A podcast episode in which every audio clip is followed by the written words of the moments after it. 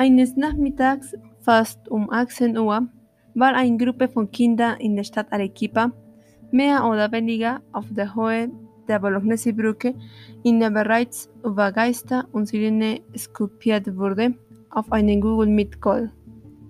Nun, diese Gruppe von Kindern spielten gerade untereinander, als plötzlich die Uhr vierte voll sieben schlug.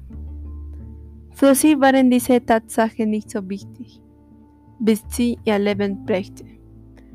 Sie spielten gegen Amok Us, wie alle Elfjährigen.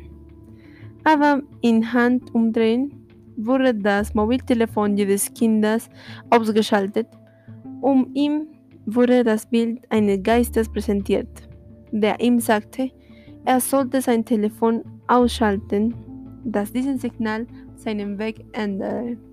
Aber diese Kinder beschlossen, es zu ignorieren. Zum zweiten Mal erschien dieses Wesen und warnete sie davon, ihren Weg nicht mehr zu ändern und sie nicht mehr zu belästigen. Aber niemand wollte sie hören. Bis aus einer der Tabletten des jüngsten Junge ein Geist auf sein Handy kam und seinen Körper übernahm. Alles wurde an diesem Nachmittag aufgenommen, aber niemand konnte seine Stimme oder sein Aufenthaltsort des Kindes erkennen. Seine Eltern weinten monatelang und glaubten, er sei tot. Und die Kinder hatten die meiste Zeit Angst.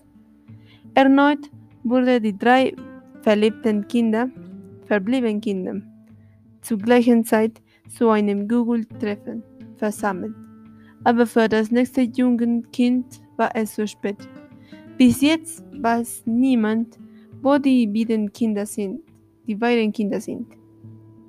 Niemand wollte es wissen und heute haben Antonius und Quentin, die einzigen beiden Überlebenden dieses Ereignisses, aufgehört, ihre Mobiltelefon zu benutzen und vor allem haben sie aufgehört, diesen Dienst namens Google Meet.